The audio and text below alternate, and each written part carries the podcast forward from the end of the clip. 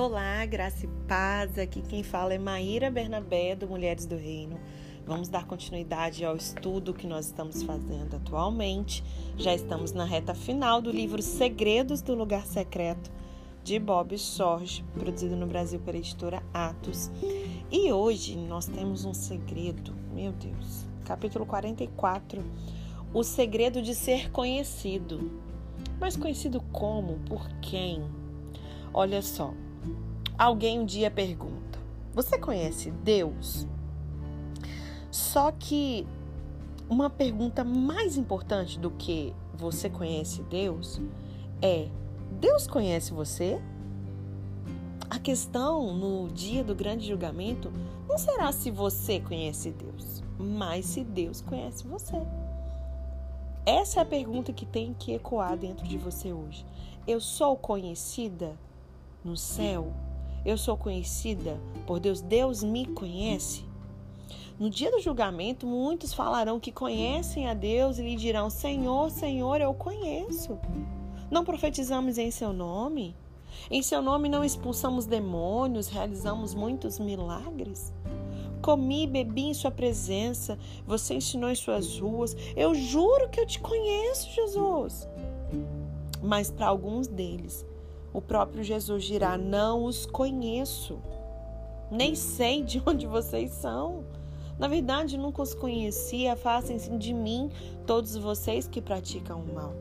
Esse texto está registrado em Mateus 7, né, do verso 21 a 23, e Lucas 13, verso 25 a 27. Eu creio que nada pode produzir mais medo, mais temor do que ouvir essas palavras. Imagina você passar toda uma vida e chegar naquele grande dia e você ouvir ele, eu não vos conheço.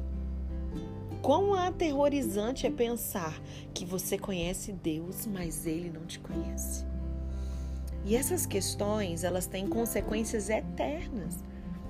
Não existe uma pergunta mais importante do que essa. Hoje a nossa reflexão é: o que, que eu preciso fazer para ser conhecido por Deus?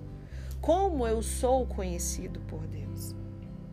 A resposta tem a ver, sabe com o quê? Com isso que a gente tem feito durante toda essa jornada, esses segredos do lugar secreto. A resposta tem a ver com a minha vida secreta com Deus. Porque, gente, intimidade é no secreto. Você, mulher casada, você, o seu momento de maior intimidade, né? A gente já conversou sobre isso, é a palavra no original na Bíblia Iada, se eu não me engano. É, quando Jesus ele menciona sobre esse conheço é intimidade. O nível máximo de intimidade entre um homem e uma mulher é a relação sexual, né? Então, quando José diz que, quando a Bíblia diz que José não conheceu Maria, ele conhecia ela pessoalmente, fisicamente, né? Mas ele não conhecia ela sexualmente. Eles não eram é, marido e mulher com um casamento consumado, né? Então, ele não conhecia nesse nível de intimidade. Então, o Senhor ele está nos convocando dia após dia. Tenha um relacionamento pessoal e íntimo com o meu espírito, que é santo, que está já habitando. Você que já nasceu de novo, você que está aqui, eu creio que você já nasceu de novo. O Espírito Santo de Deus habita dentro de você. Como nós podemos negligenciar tão grande salvação? Como podemos não ter a consciência da presença de Deus? Ontem nós falamos do segredo de apenas amá-lo. É simplesmente isso. Como é que eu posso fazer para ser conhecido, para ter mais intimidade com o Senhor? Isso a gente faz no secreto. O que está no público externo é consequência daquilo que existe nos bastidores. Então, quando alguém vê uma família estruturada, um casal bacana, nossa, eu queria um casamento como esse, isso é fruto de algo que é vivido dentro das quatro paredes, na rotina do dia a dia, né, nos problemas do dia a dia que surgem dentro das nossas casas, nas discordâncias, naquilo que nós temos em comum. Tudo isso vem desse secreto. Nós não temos como trabalhar tudo isso pensando somente no público, no holofote, no social, né? Então, como eu dei esse exemplo do marido da mulher, é, você casado, você não tem relação sexual com seu marido no público, pelo menos não deveria, né? Você faz isso aonde? Dentro do seu quarto, no secreto. Essa intimidade ela é construída de maneira privada. E assim nós precisamos entender no nosso relacionamento com o Senhor. O que, que eu preciso fazer para ser conhecido por Deus? O que, que eu preciso fazer para ter uma verdadeira intimidade? A resposta tem a ver com essa vida secreta. Ele deseja que eu e você, que a gente entre no lugar secreto que a gente se assente diante dele, que a gente remova toda fachada de fingimento, toda máscara, sabe, toda capa, e que revele esses segredos mais íntimos do nosso coração. Ele deseja que a gente se apresente diante dele, né, conforme o apóstolo Paulo. Deixa eu até abrir aqui, que eu tô com uma Bíblia eu tinha gravado agora mesmo. Então, medindo, tô com as Bíblias tudo aqui na minha frente. Vou aproveitar para ler com vocês. 2 Coríntios 3, 18, né? Ele quer que a gente se apresente diante dele com a face descoberta. Não é com máscara, não é com fingimento. Em todos nós que com a face descoberta contemplamos a glória do Senhor, segundo a sua imagem, nós estamos sendo transformados com glória cada vez maior, a qual vem do Senhor, que é o Espírito. Ele quer que a gente o deixe ver quem nós realmente somos. O lado bom, mas também o lado mal, o lado feio, tudo. Aquilo que a gente esconde de tudo e de todos, mas que dele não devemos tentar esconder, porque não tem como esconder nada, né? Você está enganando a si mesmo, na verdade, porque não tem como esconder nada do Senhor. Ele conhece até aquilo que é somente a motivação de algo que você faz no coração. Ele deseja que a gente o ame sem nenhuma restrição. Falamos desse segredo ontem. Ele deseja esse relacionamento comigo e com você, que seja baseado nessa total transparência, nessa total honestidade. Esse texto que a gente acabou de ler de 2 Coríntios 3,18, nós estamos nos transformando cada vez mais na imagem de Cristo. Mas durante o processo, nós permitimos que Deus veja a verdade nua e crua das nossas fraquezas, da nossa carnalidade. Afinal, o poder dele se aperfeiçoa na nossa fraqueza. Nós precisamos reconhecer as nossas limitações, a nossa humanidade. Um dia, eu acho que até comentei isso aqui com vocês. Um dia o Senhor falou isso comigo. Deixa eu ver aqui se está na minha anotação. Que eu tenho assim 50 mil cadernos aqui ao meu redor, né? O Senhor ele falou isso comigo. Ei, respeita a sua humanidade, as suas limitações. Você é humana.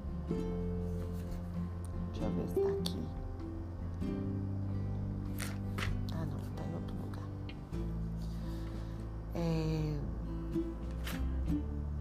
Então a gente precisa reconhecer que nós somos muito mais fortes quando nós somos fracos. É o que a palavra diz, né? Precisamos dar um pouco mais de crédito à palavra de Deus. Mas aí alguém pode sim, né, contra-argumentar, mas Maíra, eu já eu, eu pensava que Deus já sabia tudo sobre nós, então eu não tenho que fazer tudo isso aí que você está falando. É verdade, ele sabe. Mas o fato de ver algumas áreas escuras no nosso coração não significa que nós convidamos a sua luz para entrar nessas áreas tem que partir de mim, de você. A tendência humana é o quê? Ocultar, encobrir. Foi isso que Adão fez. Assim que eles pecaram. É da natureza humana caída fazer isso.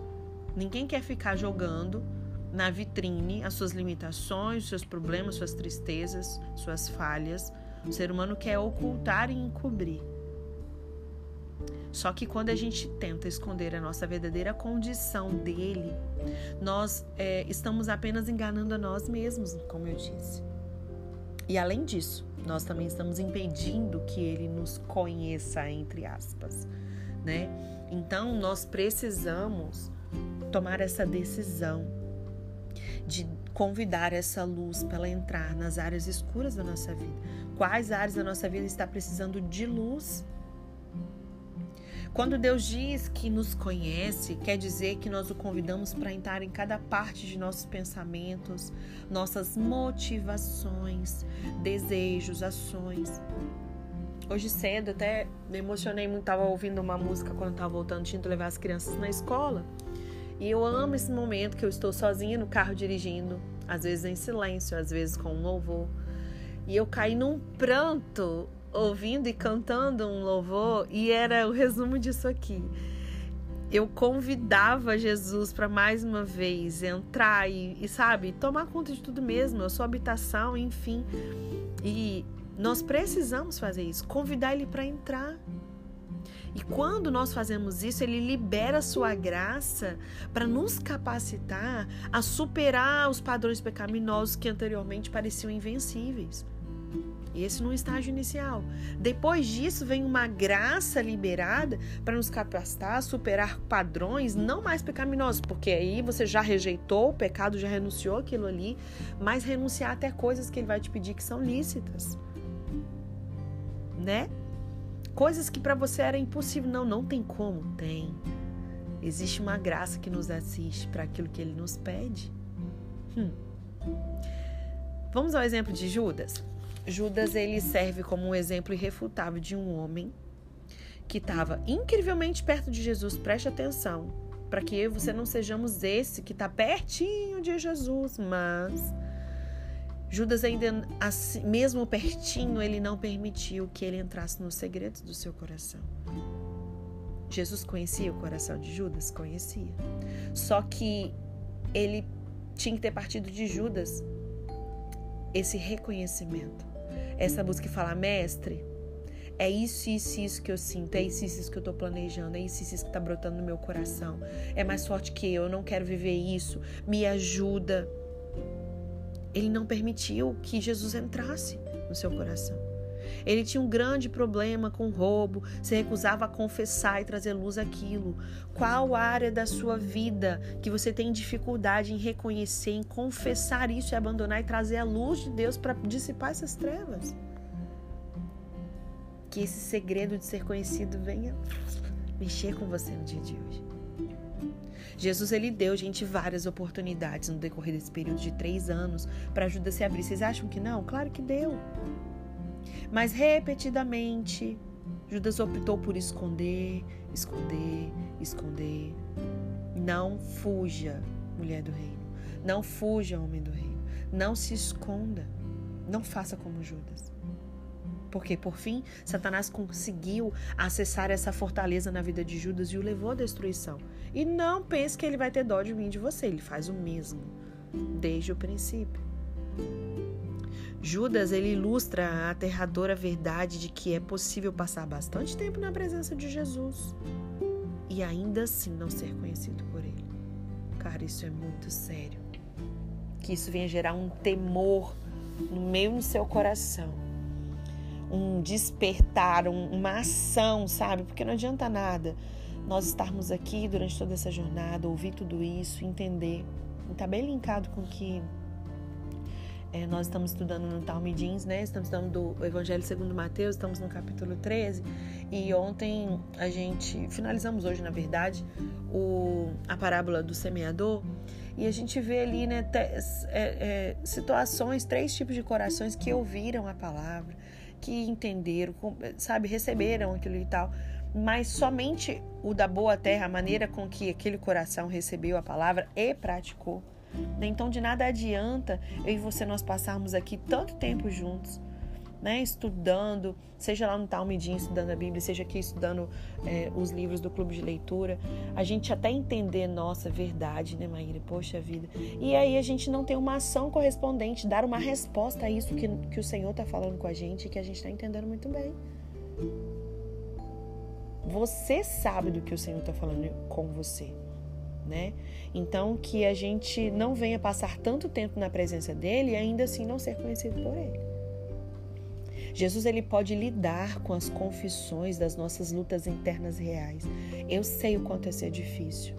Eu sei o quanto foi desafiador, difícil mesmo para mim, quando eu tive que enfrentar essas lutas internas.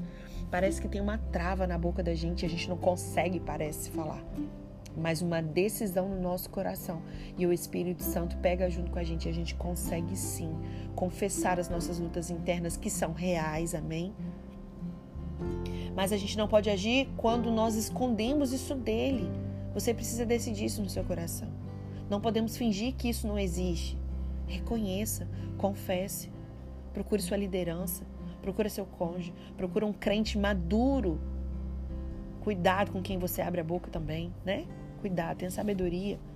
O tempo no lugar secreto vai te ajudar a discernir. Deus levanta pessoas. Foi assim comigo. Não tem, eu tenho certeza que não vai ser diferente com você.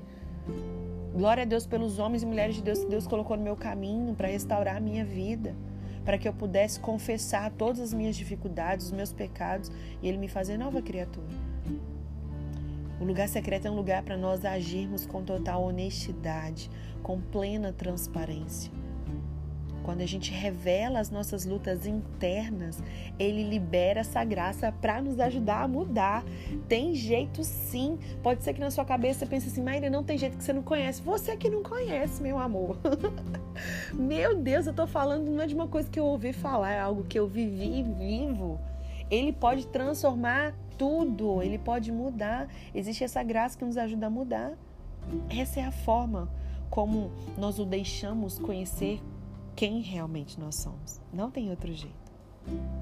E aí agora vem a parte mais inacreditável. Quando a gente confessa as nossas lutas internas, ele nos aceita. Tem noção? Porque o ser humano é limitado, né? E o Senhor tem falado muito sobre isso comigo. Quem sou eu para poder é, ser juiz de alguém? Né? É muito comum a religiosidade acaba fazendo isso com a gente. Nós achamos que somos melhores que alguém, somos mais santos e, e somos mais seletivos do que deveríamos. Devemos ser seletivos, sim, mas segundo o Espírito, né? e não com o que de farisaísmo e religiosidade. Mas o ser humano, se você está ali numa cartilha, se você erra um pontinho, você pá, cortado, vapo, não serve mais para ser meu amigo, não serve mais para estar na prateleira X, na mesma que eu ele, as pessoas nos rejeitam, nós rejeitamos uns aos outros, mas ele não. Mas aqui, só um parênteses, existem pessoas maduras que não vão te rejeitar. Amém? Que vão ser Cristo na sua vida. Pessoas que são cartas vivas, que vão, você vai olhar e você vai ver Cristo nelas. Eu vivi isso, eu oro para que você viva também. E aí Jesus, quando a gente faz isso, ele vê essa parte inacreditável, ele nos aceita. Ele se apropria de nós, ele vem tomar conta de tudo. Isso é maravilhoso. Ele diz: Como você está disposto a me mostrar toda essa feiura interna? Eu estou disposto a confessá-lo diante do meu Pai e te declarar como minha propriedade. Uau! Pensa! Nós somos propriedade exclusiva dele. Nossa! Eu temia que ele pudesse me rejeitar se ele soubesse quem realmente eu era. Mas ao que tudo indica, ele nos aceita quando a gente deixa ele ver quem nós somos de verdade. A sua graça ela é verdadeiramente incrível. A sua aceitação ela é tão incrível que ela nos inspira a abrir cada recanto do nosso coração para esse olhar amoroso. A intimidade está exatamente aí, gente. A maior intimidade ela é encontrada nessa nossa radical entrega mútua. Ele foi radical na sua entrega, nós não podemos ser parciais. Falamos de novo sobre o amor, precisamos responder a esse amor partiu dele primeiro. A cruz demonstra o quão radicalmente ele se entregou por mim e por você. E aí a nossa adoção da cruz é o indicativo da nossa entrega total a ele. Não somos apenas honestos com ele, a gente procura encontrar maneiras de conseguir se entregar ainda mais, entregar ainda mais o nosso coração. É a busca para aumentar a transparência, que faz com que esse relacionamento com ele seja aprofundado e enriquecido. Alguém certa vez diz, é um autor desconhecido, diz assim: a oração exige um tipo de relacionamento em que você permite que outra pessoa, além de você, entre no âmago do seu ser para ver o que você prefere deixar oculto e para tocar no que prefere que não seja tocado. Não é incrível ser verdadeiramente conhecido por ele? Como Bill Gates escreveu na canção Aquele que mais me conhece, me ama mais. O meu Deus, ele me conhece, me compreende. Um outro motivo para nos deleitarmos em nos entregarmos, entregar nossa vida a essa liderança de Cristo é o fato de que Ele nunca nos compreende equivocadamente. Sabe quando você se expressa de uma maneira, você fez, falou algo, sei lá, e as pessoas interpretam isso da maneira equivocada? Então, com Jesus isso não acontece. Olha que legal.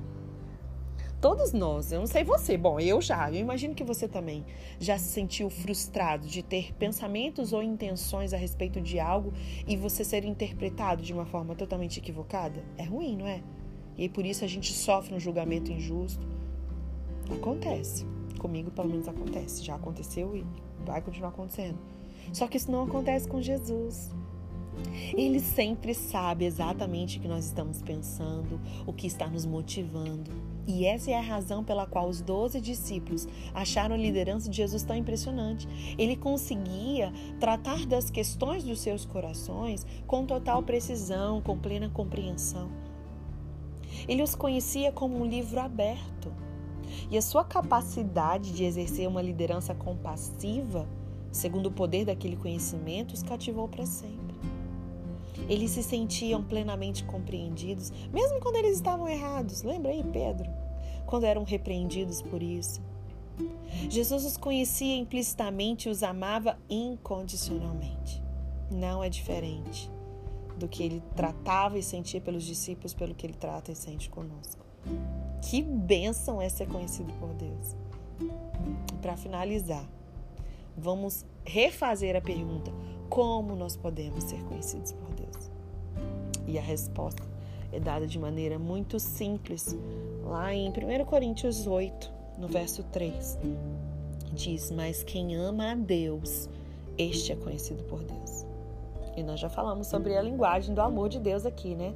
Que é a obediência à sua palavra. Quem ama a Deus, este é conhecido por Deus. Quando a gente abre o nosso coração e nos entregamos com amor, ele nos aceita e nos conhece. Que grande privilégio ter um relacionamento de conhecimento com esse Deus Todo-Poderoso. Ontem à noite estava, é, quando estava na, na aula do projeto Zoe, com as meninas, a gente está estudando sobre as manifestações do Espírito Santo, conversando sobre o Espírito Santo. E eu estava comentando, eu falei, gente, se a gente tivesse essa consciência da presença, da pessoa do Espírito Santo, do poder que nos foi dado, do privilégio. Hoje de manhã também eu estava orando isso ao Senhor. Eu falei, Deus, o Senhor escolheu habitar dentro de nós um Deus que a gente não consegue, a nossa mente é muito limitada para alcançar. E o maior habitando no menor, sabe? Nós somos tão limitados, tão falhos e Ele nos ama mesmo assim. Escolheu não estar longe de nós. Ele quer estar tão perto que Ele está dentro. Não tem como se ele não, não entra e sai, sabe? Aquela coisa de entrar e sair na presença de alguém, não. Full time. Que privilégio ter esse relacionamento, ele se permitir ser conhecido. Esse Deus Todo-Poderoso, Criador de todas as coisas, mas que é um Pai. Eu, sim, meu coração está imensamente grato por essa jornada. E eu tenho percebido que parece que realmente o, o melhor vinho ficou para o final, gente. O segredo de amanhã Ó, é para crente de verdade, tá? É daqueles que do, da convocação que eu falei ontem para vocês, do propósito que a gente vai ter nos últimos 31 dias desse desse ano, em dezembro, vocês se preparem, porque é só para quem quer mesmo, é para quem já saiu do, do raso, não quer mais ficar do mesmo jeito, quer viver uma nova fase espiritualmente falando, né? Como filhos maduros, então vocês se preparem, porque essa reta final promete. Agradeça a Jesus, fala obrigada Jesus por esse presente do lugar secreto, onde nós podemos sentir esse amor que é mútuo. Né? É tão ruim quando você gosta de alguém e não sente essa reciprocidade. Né? Com Jesus isso não vai acontecer. É perigoso Jesus sentir isso, não é perigoso não. Ele vai sentir isso, porque nós somos limitados em corresponder esse amor. A gente nunca vai conseguir corresponder à altura esse amor de tal maneira, mas que a gente se esforce para isso. Amém? Deus te abençoe e até amanhã.